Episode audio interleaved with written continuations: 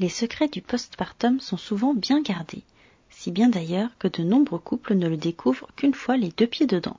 Pourtant, la naissance est toujours un chamboulement physique, émotionnel et intime. Aussi, si vous souhaitez vous préparer au mieux pour votre quatrième trimestre ou mettre des mots sur ce qui vous a manqué pendant cette période si particulière, vous pouvez désormais retrouver mon livre Les secrets du postpartum en librairie ou le commander directement sur le site de la maison d'édition édition-jouvence.com, édition avec un S et tiré du 6.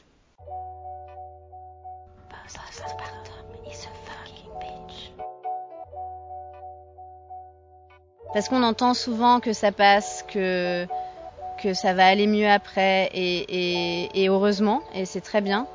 Euh, mais je crois qu'il y a aussi cette volonté quand même de dire ce qui s'est passé parce que c'est important qu'on sache.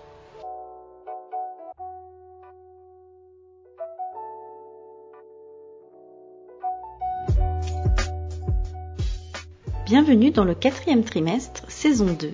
Je suis Sophie Baconin et dans ce 28e épisode, nous allons parler de pancréatite et du besoin d'écrire pour mettre des mots sur ce que nous traversons.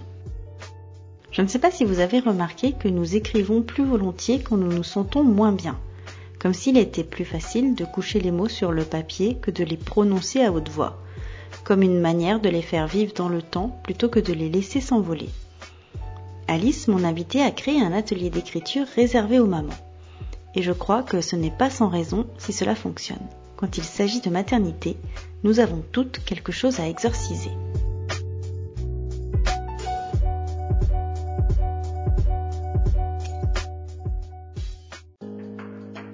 Alice donne naissance à sa fille au mois de décembre 2020 par césarienne.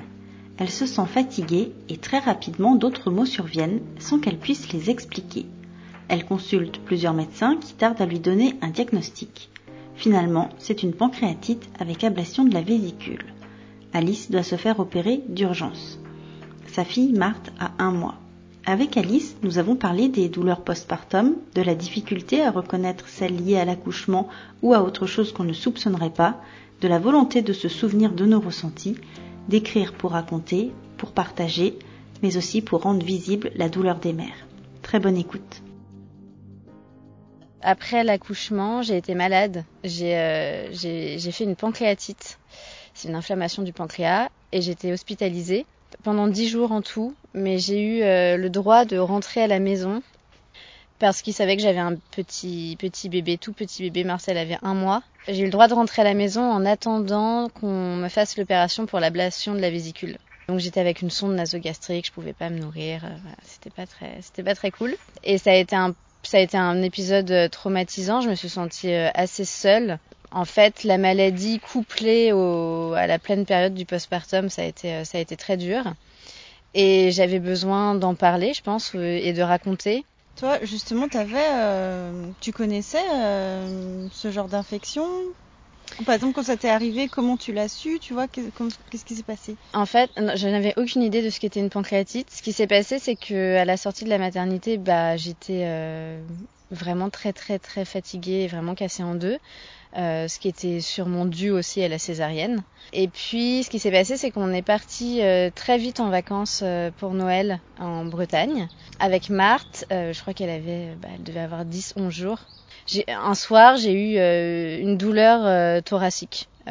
j'ai vraiment comme une, un peu l'impression que ma respiration se coupait. J'ai dit aux gens avec qui j'étais qu'il fallait que j'aille m'allonger. J'ai pas trop compris ce qui se passait. Je, je me suis allongée et ça, ça passait pas. J'arrivais pas à trouver des positions où je me sentais bien. Et puis d'un coup, ça s'est arrêté. Donc euh, je me suis dit, euh, bah je sais pas, que j'étais fatiguée, euh, que, que peut-être que c'était dû à la césarienne. Enfin en plus moi je suis tellement nulle en anatomie. Enfin voilà, j'y connais vraiment rien, donc je me suis vraiment dit, voilà ça peut être ça. Et puis ça a recommencé quelques fois. Et je suis un peu du genre, en plus, à pas vouloir trop qu'il y ait des choses graves qui arrivent. Enfin, non, enfin, je pense tout le mm. monde. Mais j'étais un peu, non, c'est rien, c'est pas grave, ça va passer. Surtout si c'était dans le thorax. Ouais. Ça fait un, ça fait un peu peur. Hein. J'étais un peu. Mm. Mais je me suis dit, ça se trouve, je suis angoissée. C'est peut-être ça qui se passe. Mm. T'as pas pensé au Covid? Si, j'ai pensé au Covid. Alors, j'ai fait un test. J'étais pas, j'avais pas le Covid. Donc, c'était pas ça. Et puis il y a eu un soir, je me souviens de la date, c'était le 6 janvier. ça a commencé à partir du dos. J'avais hyper mal au dos. ça m'a attaqué dans la cage thoracique. J'ai dit à Quentin, je me sens, Quentin c'est mon compagnon, je me sens, je me sens vraiment pas bien. j'ai commencé à trembler, à vraiment avoir hyper froid. Et euh, le plus caractéristique, en fait, c'est que c'est impossible vraiment, vraiment de trouver une position où tu es bien. Chaque position est insupportable. J'étais à quatre pattes, c'était horrible. J'essayais de me tenir aux meubles de mon, de mon appartement. Il y avait, enfin, vraiment rien n'y faisait. C'était vraiment hyper douloureux. Ah ouais, c'était hyper douloureux. J'ai dit à Quentin, je pense que je vais mourir. Je, C'est horrible maintenant, mais enfin, je lui disais, j'ai vraiment l'impression de, de mourir. Tu peux pas respirer. Quentin m'a dit, bah, j'appelle le SAMU quand même parce que ce n'est pas normal. Et en fait, les crises s'arrêtent. Donc quand euh, le SAMU est arrivé, on m'a dit bah vous allez bien? Parce que moi je suis sortie avec mon petit sac, ça s'était arrêté. Et j'ai dit bah oui. Euh, évidemment, ils me disent alors de votre douleur sur une échelle de 1 à 10, donc j'ai dit bah zéro parce que j'avais rien. Mais bon, ils m'ont quand même emmené parce que j'avais décrit au téléphone ce que j'avais eu. Et alors là, ce qui s'est passé, c'est que euh, un interne m'a reçu, m'a fait un électrocardiogramme, il n'y avait rien. Je pense qu'on était en pleine pandémie, que cet interne n'en avait pas grand-chose à faire de moi, euh, qu'il savait que j'avais une césarienne dans l'hôpital où j'étais, euh, c'était l'hôpital Bichat à Paris. Euh, voilà, il m'a dit bon, bah votre électrocardiogramme, il est ok. moi, je pense qu'il n'y a rien. Il me regardait à peine, euh, c'était super intimidant. Moi, j'étais euh, complètement paniquée. Il y avait Marthe à la maison qui avait un mois, enfin même pas un mois, donc voilà. Et il me dit, euh, si vous tenez vraiment à faire une prise de sang, et donc attendre toute la nuit, et donc rentrer chez vous possiblement que demain, vous, vous pouvez, mais vraiment, et il pousse un soupir et il me dit en gros que ça sert à rien. Donc évidemment, je lui ai dit, bah je vais rentrer chez moi. Oui, puis tu lui faisais confiance en plus. Oui, ah, moi j'avais totale confiance. Euh, puis en plus, t'as envie qu'il n'y ait rien, donc on te dit qu'il n'y a rien. Euh. mais j'ai quand même insisté en disant, mais vraiment la crise à la maison, j'ai cru que j'allais mourir. Enfin, que j'aimerais bien, c'est que ça recommence pas. Qu'est-ce qu'il faut que je fasse si ça recommence euh, Est-ce que c'est normal Il m'a dit, je, je veux pas faire des suppositions. Mais bon, j'avais un peu l'impression d'être prise pour la, la, la fille qui vient d'accoucher, euh, qui panique, euh, et en fait, euh, voilà, on a un peu, on l'écoute pas vraiment quoi. Hmm. Sauf que le problème, c'est que les crises, elles ont continué. Donc, je suis retournée aux urgences. Là, c'est une des internes qui était là pendant ma césarienne qui m'a reçue, qu'elle m'a fait un examen gynécologique complet. Elle m'a dit qu'il y avait rien. Donc, je lui dis, mais euh, je enfin là, ça commençait vraiment à m'inquiéter. Et là, je me suis dit, je sais qu'il y a quelque chose de pas normal, c'est sûr. Et donc je lui ai dit, mais je, fais des crises vraiment. Enfin, c'est, c'est, je, ne peux pas euh, bouger. Euh, j'ai l'impression de mourir. Il faut faire quelque chose. Elle m'a dit, vous faites des crises d'angoisse. Toi, tu en avais déjà fait des crises d'angoisse Non. Alors, je n'en avais jamais fait, donc je me suis dit, ça, bah, ça se trouve, oui. Enfin, c'est peut-être ça. Ce qui m'a un peu euh, choquée, c'est qu'elle me dit ça, puis elle me propose rien. Donc elle me laisse rentrer chez moi. Hmm, juste, bah, débrouille-toi avec voilà.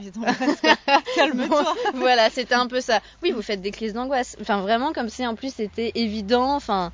Et toi, tu te sentais angoissée, tu vois, ou pas du tout? Enfin, est-ce que ça bah te paraissait un peu aberrant, ou c'est vrai que t'étais angoissée? Bah alors du coup c'était hyper difficile pour moi de déterminer parce que je pense que j'étais angoissée mais parce qu'il se passait quelque chose de grave hmm. et que je sentais que j'étais pas écoutée et en fait ça c'est hyper angoissant. J'étais vraiment. Euh... C'est un peu le chien qui se mordait. Ouais voilà. En fait. T'étais angoissée à cause de ça mais avant ça t'étais pas spécialement. Non pas spécialement. Et euh... Et en fait, j'ai commencé à angoisser parce que je me suis dit, mais on ne m'écoute pas. L'institution euh, qui pourrait m'aider, euh, c'est-à-dire les médecins, l'hôpital, euh, j'y vais et puis on me renvoie chez moi systématiquement. Il y a, je ne sais pas quoi faire.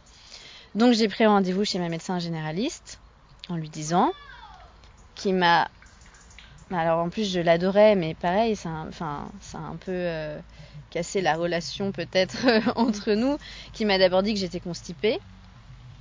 Je lui dis mais je, vraiment je pense pas que je sois constipée. C'est je, je, sais ce qu'est la constipation. Je, je là je, crois qu'on n'est pas dans, ce délire là. Et euh, elle m'a du coup elle m'a prescrit du macrogol qu'il fallait que je prenne tous les jours. Enfin c'était absurde. Et ça continuait. Donc euh, à un moment j'y suis allée en insistant. J'ai dit euh, je, sais qu'il y a un truc qui va pas. ce n'est pas normal. j'aimerais qu'on me prescrive enfin une prise de sang, quelque chose, que j'aille dans un labo et qu'on me prescrive une prise de sang. Là, c'était à peu près combien de temps après la première crise? Eh bah, on va dire que c'était. Marthe, elle est née le 14 décembre. Je pense que la première crise, elle a dû avoir lieu genre le 22 décembre. Ouais. Et là, on est là, on est vers le, disons, 15-16 janvier. Donc ouais, quand même un mois après. Ouais. Et euh, non, on est un peu plus tôt parce que je me suis fait hospitaliser le jour de un mois de mars. Donc euh, le 14 janvier. Elle me prescrit la prise de sang. Et là, les résultats, elle me dit ah ouais, euh, c'est pas top, c'est un peu bizarre. Peut-être que vous faites une pré-éclampsie après l'accouchement. Ça c'est possible? Oui. Alors apparemment ça existe. Donc là, j'étais ah oui. Alors moi en plus, euh, c'était le truc qui me terrifiait le plus enceinte. J'étais trop contente d'avoir accouché en me disant ça, c'est bon, je l'ai évité. Quand elle me dit ça, j'ai fait ah mince, euh, ok. Et donc elle me dit faut surveiller euh, de très très près et très vite. Enfin demain, il faut que vous alliez faire une écho et on refait une prise de sang pour voir comment ça évolue. Et donc en sortant du cabinet, je vais refaire une prise de sang qu'elle reçoit euh, le soir. Euh, et là, elle me dit, euh, bah en fait, ça va pas du tout. Donc moi, je, ne sais pas lire des analyses de prise de sang, mais je l'avais reçu par mail et tous les chiffres étaient en gras, les, scores explosaient, enfin c'était c'était impressionnant. Elle m'a dit bon bah en fait ouais c'est grave, c'est une pancréatite. Demain vous êtes hospitalisé, j'ai appelé Bichat, un lit vous attend. Et elle raccroche. Tu savais ce que c'était ou pas non. du tout? Donc elle ne m'a pas expliqué. Hmm. Donc moi, qu'est-ce que je fais? Je. Tu tapes sur Google? Je tape sur Google pancréatite. En plus, c'était un jour où il y avait ma mère à la maison avec Marthe euh, dans les bras. Et je me, j'ai toujours cette image de ma mère et Marthe et moi qui cherchent pancréatite en essayant de ne pas paniquer. Et euh, je vois pancréatite et je me dis ah, c'est pas cool. Enfin, en fait, euh, en plus là, mon cerveau il est tellement euh, dans le brouillard que, j'arrive pas à me concentrer, j'arrive pas à me raisonner. Donc je vois pancréatite, euh, stade 5, maladie potentiellement mortelle. Enfin, voilà la catastrophe. Je dis à ma mère ouais, je sais pas trop ce que c'est. Bon bah je suis hospitalisée demain. je vais préparer mon sac. Et donc euh, le lendemain, je pars euh, avec mon sac à dos. En plus, on est en plein Covid, donc euh, Quentin peut pas m'accompagner, personne peut m'accompagner. Donc je pars, c'est absurde, les jours de un mois de Marthe, en pleurs, avec mon sac à dos, à pied, pour aller à Bichat, quoi. Ouais, et puis un mois, c'est vraiment un tout petit bébé. Ah ouais, c'était horrible. Enfin, vraiment, c'était. Puis je me suis vraiment dit, ça se trouve, je vais pas revenir. J'en sais rien. Ça se trouve, je. Non, t'avais rien expliqué en fait. Rien. Et arrivé à l'hôpital, il a fallu du temps. Euh, c'est un énorme hôpital, donc euh, euh, je crois que le peut-être que le je sais pas si c'est le pire, mais un des points les plus difficiles à vivre, c'est l'attente à l'hôpital, parce que tu attends tout le temps de savoir ce qui se passe, de savoir ce qui va t'arriver. Les médecins sont, très rarement là. Il n'y a aucune décision qui est prise sans eux, donc c'est vraiment hyper long quoi d'attendre. Et quand je suis arrivée à Bichat, je, je crois que j'ai attendu 6 heures avant on m'a montré ma chambre, je me suis installée, mais j'ai attendu 6 heures avant de savoir, euh, avant de voir quelqu'un qui m'a. C'est hyper long. Ouais, qui m'a expliqué euh, ce qui allait se passer. Et c'est là où j'ai pu euh, demander, mais est-ce que c'est très grave ou est-ce que c'est un peu grave? Parce qu'en plus, quand même, j'ai vu quelqu'un avant que le médecin arrive, 6 heures après, et la seule personne que j'ai vue est une infirmière, je, voilà, qui est arrivée dans la chambre en me disant bah, bah, de toute façon, dans le service, tout le monde meurt, donc euh, un truc comme ça. Enfin, elle m'a dit ça. Très rassurante. Voilà. Et j'étais, ah, bah, c'est ok. en plus, c'est horrible parce que quand t'es en postpartum, enfin, je sais pas, t'as tes émotions qui sont exacerbées. Enfin, j'ose même pas imaginer quoi ce que t'as pu ressentir à ce moment-là. Moi, j'étais terrifiée. Mais en même c'est hyper bizarre ce que ça fait. T'es terrifiée, mais en même temps, je me suis tellement dit, il ne faut pas que je meure. Enfin, ce n'est pas possible. Que j'ai été un peu en mode automatique. Tu te détaches un peu de toi Enfin, il y a un côté, euh, il faut que je m'en sorte, et en même temps, je suis complètement euh, à la merci de tout le monde. Enfin, c'est les gens qui vont s'occuper de moi, donc moi, je, je peux rien faire, donc j'ai juste à attendre. Et la seule façon, c'est peut-être d'être un peu calme, parce que sinon, euh, hmm. c'est, après, tu, tu tiens pas, quoi. Enfin, c'est, c'est trop compliqué. Et donc, un médecin est enfin arrivé et je lui ai dit, mais parce qu'en en fait, c'était absurde parce qu'il m'expliquait des trucs, mais j'étais ok. Mais en fait, euh, est-ce que je vais mourir En fait, c'est la question euh, principale que je me pose. Et euh, un médecin m'a dit ah non non, vous n'allez pas mourir. C'est c'est pas assez grave ce qui vous arrive, mais en gros, moi, dans mon cas, la pancréatite, c'était causé par des calculs qui se mettent dans la vésicule biliaire. Et en fait, ça peut être formé quand tu es enceinte. Et normalement, alors si j'ai bien compris, ce qui se passe, c'est quand quand les hormones redescendent à la fin de la grossesse, les cailloux sont censés euh, s'évacuer. Donc tu les expulses, donc il n'y a pas de problème. Moi, ce qui s'est passé, c'est que j'ai eu une césarienne programmée, donc 14 jours avant euh, la fin du terme normalement. Et donc les cailloux sont restés, ils n'ont pas eu le temps de, s'évacuer et ils sont restés dans ma vésicule et, là ce que ça crée c'est que ça remonte dans les, organes et ça, ça crée une inflammation du pancréas. Et ça peut être grave parce que si c'est pris trop tard ou si c'est je, sais plus trop quoi, mais euh, ça peut nécroser le pancréas et là c'est c'est vraiment euh, ça peut être mortel quoi. Et toi, t'avais pas de douleur au ventre ou euh... Bah pas vraiment. J'avais pas de, j'avais pas vraiment de douleur. C'est pour ça aussi que le diagnostic a été dur à, en fait, ça a été hyper dur, je pense, à déterminer pour moi parce que je venais d'avoir une césarienne, donc j'avais forcément des douleurs au bas du corps, tu vois, et j'arrivais pas du tout à déterminer si c'était normal ou pas. Donc je disais que j'avais un peu, mais c'était pas, euh, je me tordais pas le ventre, c'était vraiment euh, concentré concentré euh, sur le thorax et sur le dos. En fait, j'avais mal au dos parce que j'avais mal au pancréas. Ouais, puis en plus c'est difficile parce que quand tu viens d'accoucher, t'as jamais eu ces sensations-là, quoi, ces douleurs-là, donc tu sais pas si c'est des des douleurs euh, normales entre guillemets aussi à autre chose en plus. Ouais, c'était vraiment ça. C'était confondu en fait, c'était mélangé à mes douleurs de césarienne. Je pense que ça m'arriverait maintenant. Ça serait beaucoup plus euh, enfin déterminable pour moi ce qui se passe. Ça serait vraiment hyper particulier. Là, je me sens bien, j'ai aucune douleur. Mm. Euh, forcément, ça m'inquiéterait beaucoup plus, je pense. Du coup, comment ça s'est passé après? Donc, tu es rentrée à la maison euh, après 10 jours? Alors, en fait, ce qui s'est passé, c'est que je suis restée 6 jours à l'hôpital, là euh, à Bichat qu'en gros on me faisait pas grand chose. Enfin, on m'a juste dit que je pouvais plus manger parce que manger du gras provoquait des crises. Donc, euh, ce qui s'est passé, c'est qu'on m'a sondé.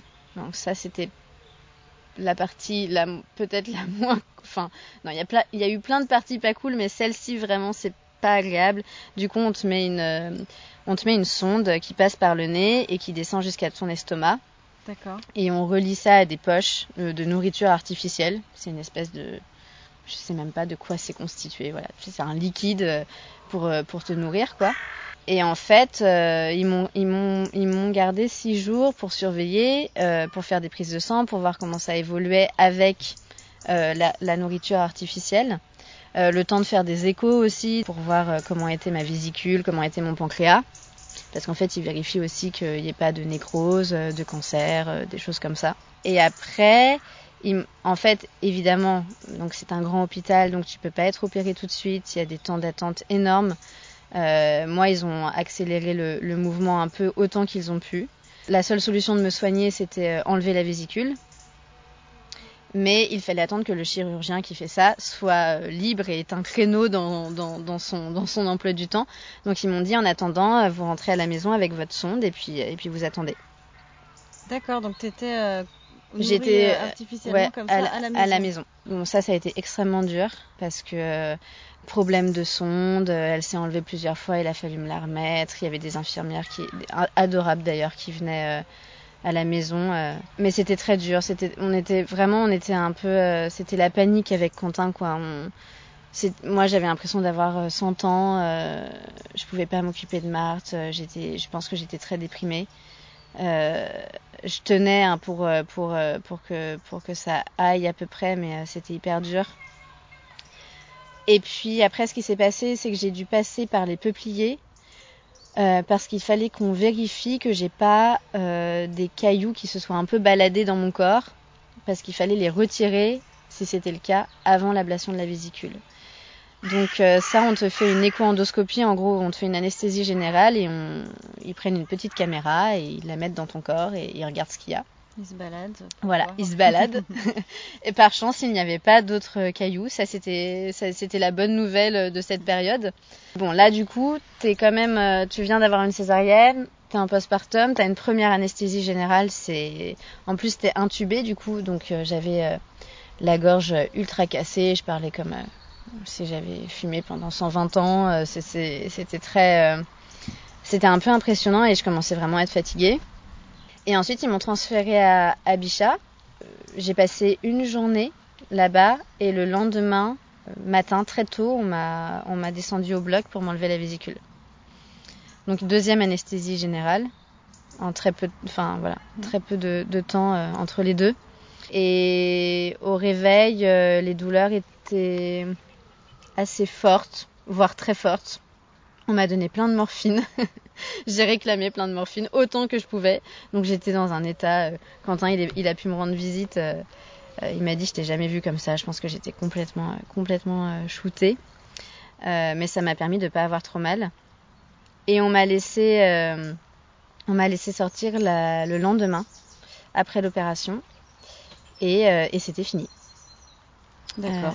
voilà, c'était, j'étais, j'étais guérie. Ouais, en fait, Enfin, ça paraît loin quand on parle, mais au final, c'était au mois de janvier. Donc ouais, c'est pas si loin. Euh, ouais. Mais ça me paraît très loin. C'est fou ce que ça fait parce que quand je suis euh, sortie de l'hôpital, j'ai eu un contre-coup. Je me suis dit, oulala, ça va vraiment pas.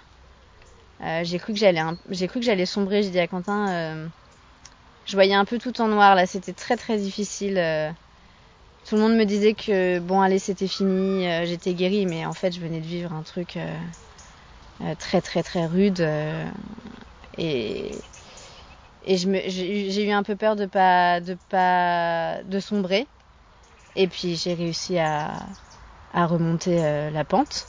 Puis tu as eu peur aussi peut-être de laisser Marthe toute seule. Ouais, puis il y avait ça aussi. C'était, j'avais peur pour le lien.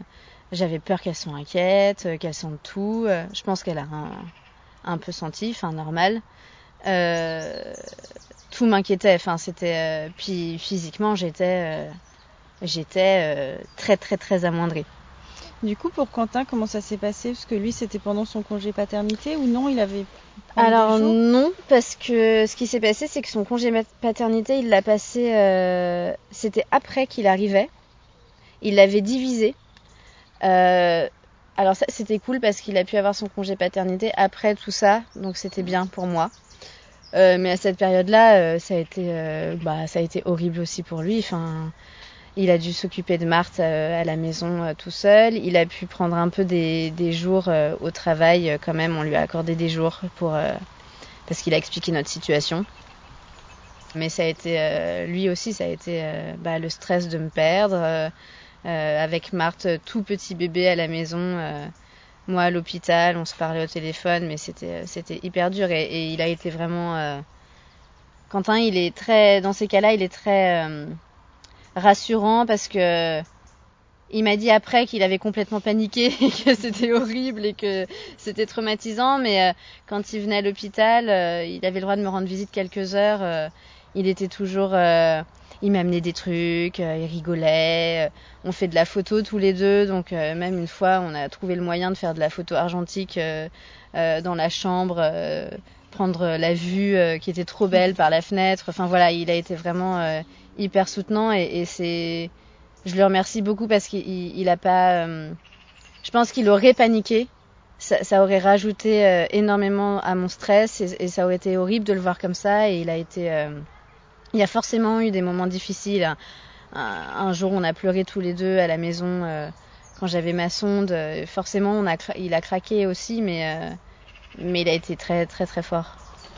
Justement, parce que toi, quand tu es rentrée à la maison, euh, te retrouver après l'opération toute seule avec Marthe, t'as pu avoir Quentin avec toi ou pas? Alors, euh, par chance, enfin pas par chance pour elle, mais ma maman était en arrêt mhm. maladie parce qu'elle a un problème au genou. Donc elle pouvait plus marcher. Euh, elle, est, euh, elle est maîtresse en maternelle, donc c'était impossible pour elle de travailler. Et donc elle était en, en arrêt maladie et, euh, et elle est venue, euh, elle est venue m'aider quelquefois avec Marthe.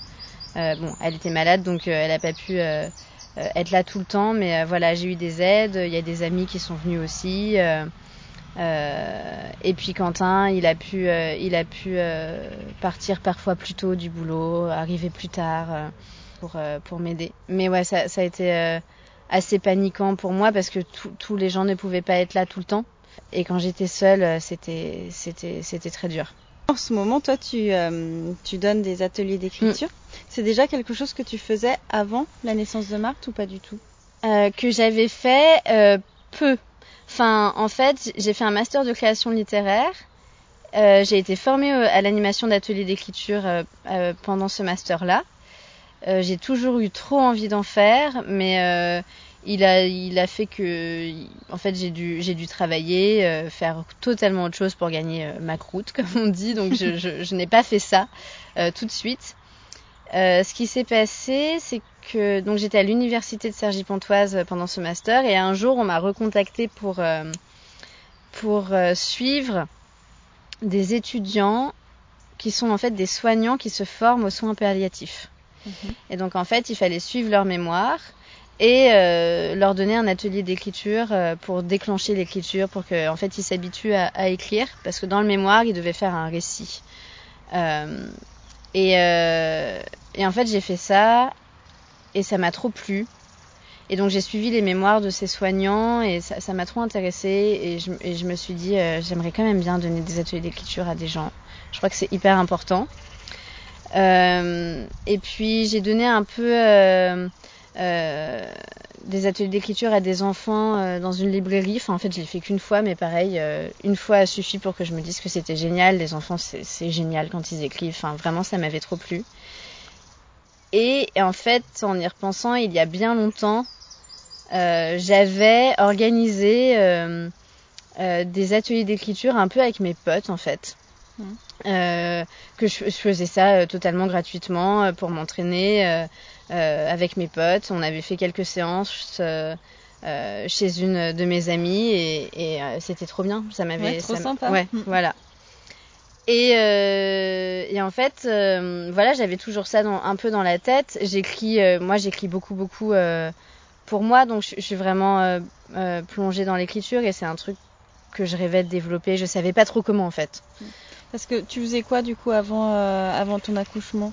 Euh, j'ai fait 40 000 trucs. Euh, en fait, euh, juste avant l'accouchement, je travaillais pas vraiment. J'ai vraiment passé deux ans à écrire à un moment. Mhm. J'étais au chômage et j'écrivais. Et puis après, pour gagner un peu d'argent, j'ai refait du babysitting.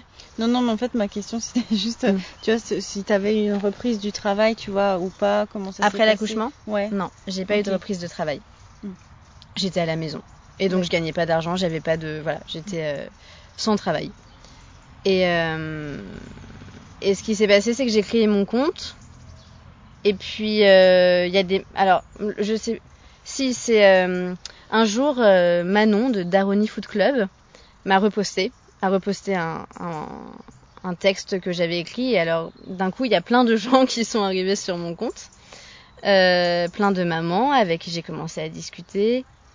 Et il y a une maman, un soir, avec qui je discutais, qui m'a dit Mais j'ai vu que tu étais animatrice d'atelier d'écriture. Parce que j'avais quand même mis ça dans ma bio, euh, quand même, genre, bon, mhm. je, suis quand même un peu ça, je le fais pas en ce mhm. moment, mais voilà. Mais j'aimerais beaucoup. Mais j'aimerais bien. Et, euh, et elle m'a dit, mais tu, tu fais des ateliers d'écriture et tout. Est-ce que tu fais des ateliers d'écriture avec des mamans? Et je lui ai dit, bah non. Et puis voilà, la conversation s'est arrêtée là et, euh, je me suis dit euh, dans les jours qui suivaient que quand même ce serait bien peut-être de faire un truc comme ça. Et j'ai lancé ça complètement. Euh, je me suis dit, bon, un samedi, je vais faire ça. Je vais dire que je fais un atelier d'écriture et ça sera réservé aux mamans. Il y aura que les mamans qui ont le droit de venir, de tout âge, n'importe n'importe quelle maman. Et puis voilà, on va essayer. Il y a quatre, quatre mamans qui se sont inscrites. Je me suis dit, on va voir. J'ai pré... Mais déjà trop bien, tu vois. Ouais, trop bien. Bon, alors j'étais ultra stressée. J'ai préparé mon truc pendant des jours et des jours. J'ai dit à Quentin, non, je sais pas, en fait, euh, je sais pas, faut peut-être pas que je le fasse. Il m'a dit, arrête, vas-y. oui, les trucs où tu dis après non, c'était peut-être pas une bonne ouais, idée. Ouais, voilà, euh. exactement. C'est vraiment, je ne sais pas. Et puis bon, il a fallu que je me, euh, donc je faisais ça, je fais toujours ça en, en, visio. Et il a bien fallu que je me connecte. Je, n'ai pas annulé tout, et donc l'heure est arrivée. Et puis ça a été un peu fou ce qui s'est passé. Même moi, je savais pas à quoi m'attendre. En fait, vraiment, c'était tout nouveau. Voilà, j'ai donné une consigne d'écriture. et puis elles ont écrit, les mamans, et puis elles ont lu leur texte, et c'était ultra émouvant, ultra fort tout de suite. Il y a un lien qui s'est créé hyper hyper fort euh, et ça et quand j'ai éteint mon ordinateur j'ai dit à Quentin mais euh, c'est ça que je vais faire c'est ça que je veux faire c'est sûr. Et euh, et voilà en fait à ces mamans j'ai reproposé un atelier d'écriture elles m'ont toutes dit oui. On a refait des ateliers et puis après bah il y a plein de mamans qui se sont inscrites. Trop bien. et, et c'est trop bien. Et c'est vraiment c'est vraiment fou toi tu disais que tu écris beaucoup. Euh, est-ce que tu penses que ça t'a fait du bien d'écrire euh, Alors déjà, est-ce que tu as écrit après euh, ton hospitalisation? Et est-ce que tu penses que ça t'a fait du bien? Je, pense que ça a fait partie de mon... Mais c'est sûr que entièrement... Enfin, ça a fait partie de ma thérapie, c'est évident. Déjà à l'hôpital, j'avais mis un petit carnet et j'ai commencé à écrire un peu des trucs. Bon, j'étais tellement fatiguée que c'était... J'arrivais pas vraiment à le faire, mais j'ai quand même commencé un peu. Euh... T'écrivais quoi? Juste des mots, des idées qui J'écrivais un peu ce qui se passait à l'hôpital, pour me souvenir en fait. Déjà j'avais cette volonté un peu de de pas oublier ce qui se passait parce que j'étais dans un truc complètement fou quand même. Euh, c'est un peu c'est un peu fou d'être à l'hôpital euh, longtemps, de voir ce qui se passe, de voir les gens qui y travaillent, comment ça comment ça fonctionne, parce que j'ai rencontré des gens. Euh, voilà que, que je remercie pas forcément mais j'ai rencontré plein de gens que je remercie beaucoup aussi qui, qui ont été super bienveillants il y a des infirmières et, des médecins qui ont été euh, adorables avec moi. Et euh, j'avais envie de me souvenir. Déjà, j'avais cette volonté vraiment de. Je notais des faits en fait, ce qui se passait, qui venait me voir, ce que je prenais comme médicament. Et puis après, en fait, après, c'est venu naturellement d'écrire sur la maternité, mais je pense vraiment dans un vraiment un souci de pas oublier parce que tu vois ce qu'on disait tout à l'heure, finalement ça paraît loin et c'est pas si loin et je trouve ça fou comme on oublie. Euh, il y a un côté, euh, je pense, salvateur dans ça parce que du coup, tu restes pas sur euh, sur les souffrances et les douleurs que ça peut apporter, mais je trouve ça important quand même de se souvenir. Mm T'écrivais pendant ta grossesse aussi? Alors j'écrivais à Marthe pendant ma grossesse, un peu. Mais en fait, je, ouais, je, je crois que j'écris un peu tout le temps, alors avec des périodes plus ou moins intenses, mais j'écris un peu tout le temps et, et j'écrivais à Marthe. Mais vraiment dans un, d'abord dans un souci de, de me souvenir, d'avoir euh, avec moi tout le temps. Euh, je m'imagine en permanence vieille, en train de lire mes carnets et de, de, de, de me dire ah ouais, ce jour-là, il s'est passé ça. Et puis après, j'aime écrire, euh, j'écris de la poésie, j'aime écrire pour écrire, mais c'est d'abord, c'est d'abord ça. Parce qu'on entend souvent que ça passe, que que ça va aller mieux après, et, et, et heureusement, et c'est très bien. Euh, mais je crois que il y a aussi cette volonté quand même de dire ce qui s'est passé parce que c'est important qu'on sache. Tu trouves que euh, au-delà du fait de se souvenir, écrire c'est aussi un moyen de prendre soin de soi en fait? Ouais, vraiment. Parce qu'en en fait, avec les ateliers d'écriture, c'est vraiment ce que je voulais proposer. Euh, pas, moi, je trouve pas ça si facile euh, d'écrire, enfin d'avoir un espace-temps en fait pour écrire. Euh, et je voulais vraiment proposer aux mamans d'être sûre d'avoir au moins une heure et demie où elle faisait que ça et où c'était elle et où elles, elles étaient sûres d'avoir cette heure et demie là. Donc bah, parfois il y a des bébés qui arrivent pendant les ateliers d'écriture, il y a des tétés, il y a des enfants qui sont là, mais c'est pas c'est pas c'est pas tout le temps et puis c'est pas c'est pas c'est très bien, c'est pas grave. mais voilà, je crois que c'est ça aussi dans ce qu'elles me disent qui leur fait vachement de bien, c'est de t'es sûre d'avoir une heure et demie pour toi et euh, t'écris et il y a vraiment un côté thérapeutique à écrire. Ça fait ce qui est, ce qui est hyper euh, fou dans l'écriture et ce que j'adore, c'est que tu sais jamais vraiment ce que tu vas écrire et ça peut être hyper étonnant ce qui sort. Et c'est un peu le, le but de mes consignes. Elles peuvent être, elles peuvent être assez larges ou alors assez ciblées, mais euh, mais ce qui est passionnant, c'est que tu pars d'une idée, et tu sais pas forcément où tu vas aller, et ça sort des trucs que tu soupçonnais pas forcément ou que tu croyais pas avoir besoin de dire, et en fait, et en fait, tu les dis, tu les lis, et ça te fait pleurer, et ça, ça remue plein d'émotions, et ça, c'est, ça, c'est passionnant. Toi, justement, tu relis euh, ce que tu avais écrit dans tes carnets quand tu étais à l'hôpital? Ouais, j'ai relu et et c'est fou ce que ça fait. Je me, je me souviens pas et, je, et, et ça fait vraiment renaître euh, des émotions. Euh, ça me replonge en fait dans les émotions que j'avais à ce moment-là. Et, et, ça, c'est un des pouvoirs de l'écriture, je trouve. Du coup, il y a quelque chose de consigné de tes émotions à un moment précis. Et, je trouve que quand tu les relis plus tard, ça, ça te permet de, de revivre un peu, un peu ça. Et peut-être aussi de te rendre compte du chemin que tu as parcouru ouais, tout à fait. Ouais, vraiment. Mm. Et ça, c'est hyper. Euh, je trouve que ça aussi, ça fait partie de la thérapie. Tu vois ce que tu as, tu vois ce que tu as accompli et tu te dis euh, c'est derrière et c'est et c'est super beau et fort que ce soit derrière.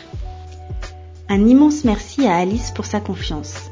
Si l'épisode vous a plu, n'hésitez pas à aller lui dire sur son compte Instagram Alice Postpartum, à venir m'en parler aussi, et puis bien sûr, vous pouvez aussi mettre une bonne note sur votre plateforme d'écoute. Cela me fera toujours très plaisir.